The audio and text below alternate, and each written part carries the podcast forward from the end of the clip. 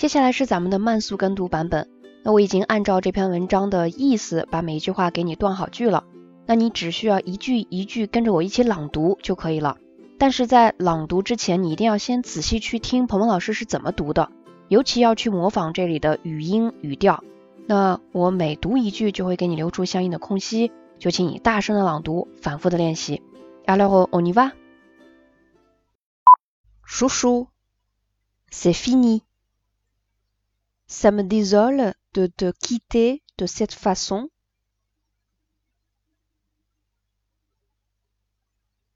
Mais j'ai eu peur de craquer en ta présence.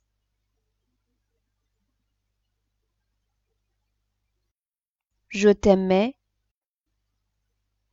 mais la vie quotidienne a eu raison de mon amour. Tu as continué à fréquenter tes amis? Que je déteste et à aller tous les samedis matins à tes entraînements de sport. Et j'ai trouvé choquant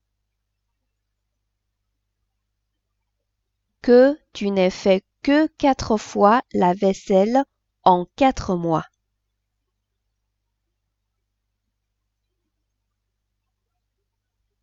Mais je t'aime bien, tu sais. Restons amis.